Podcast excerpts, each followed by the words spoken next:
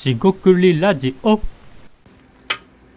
こんにちは、四国ラジオ大橋です。今回も四国ラジオを始めていきたいと思います。で、今回のテーマですね、えーっと、まあ調べ物ではないんですが、こう、なんか勉強したりですね、調べたりしてて、自分がですね、知らないことをですね、未知、えーわからないこととか、遭遇した時どう思うか、えーそんなことについて話していきたいと思います。今回もどうぞよろしくお願いいたします。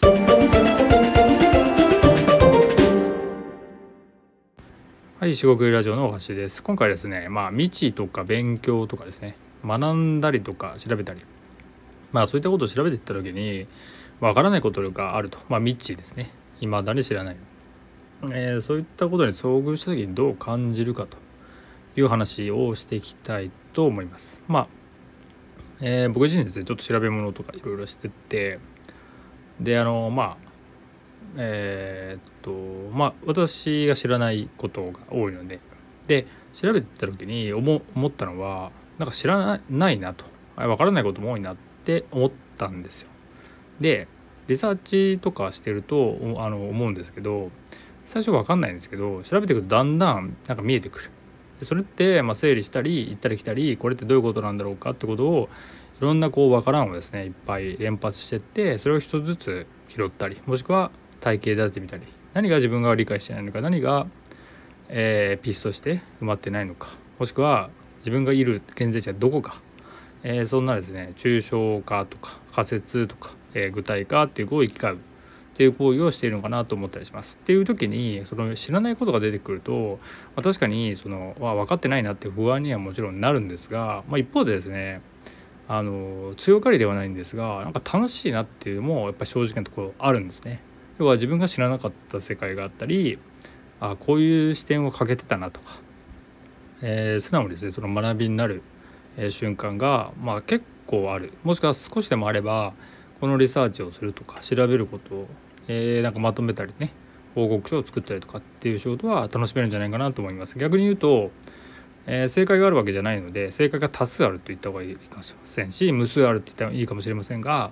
えそういうところでこれが正解ですよってことはないので自分で考えて、え根拠立てて論,、まあ、論理的にって言ってもいいし、まあ、整理されているところですね整理されてないと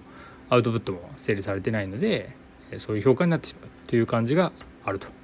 でですねあのまあ僕のラジオで喋ってるか分かりませんが、えリサーチに限らず何かアウトプットする時にすごい自信満々でですね例えば100%が満足だと満足だとした時にえ150%とか、180%で出せてるかっていうと、まあ、正直それはないんですよね。要は自信っていうのがあったとしても、まああのまあ、お客さんに対して何かを出す仕事で出すってことはあの自信がもちろんあった方がいいし自信がないものを出そうっていう気はないんですがそれを100%はあくまでもお客さんが上回るっていうだけであって、えー自分の中でですねこれで絶対いけるなんていう、えー確信とかえーそういうコミュニケーションがない、えー中では、まあ、やっぱり厳しいのかなと思ったりします。えですが別にそれが、えー自信がないっていう意味じゃなくて、えー自分がどんなにね、えー丁寧に作ったり丁寧に考えて詰めていってもやっぱりですね100%絶対はないっていうだけなんですよね。まあ、外してればね評価が低くなりますし合ってれば評価が高くなるっていう意味で出す瞬間とかは、えーまあ慣れはもちろんあるんですがやっぱりですね出したものを評価されるっていうのはすごくこう、まあ、自分とですねもう僕とその成果物はまあ別なんですが、えー評価されれば自分のことのより嬉しいですし少しでもそれで役に立てれば嬉しいという意味で、えーそんなあ意味でっていうかまあそういうふうに考えてます。まあ、というわけでですね、えー未知なるものとか分からんことが出てきた時に、えーその状態を、まあ、楽しめって言われても結構大変だと思います。であの僕自身もそれ分からない状態の時にはちょっとイラッとしたりねそれそれなるんですが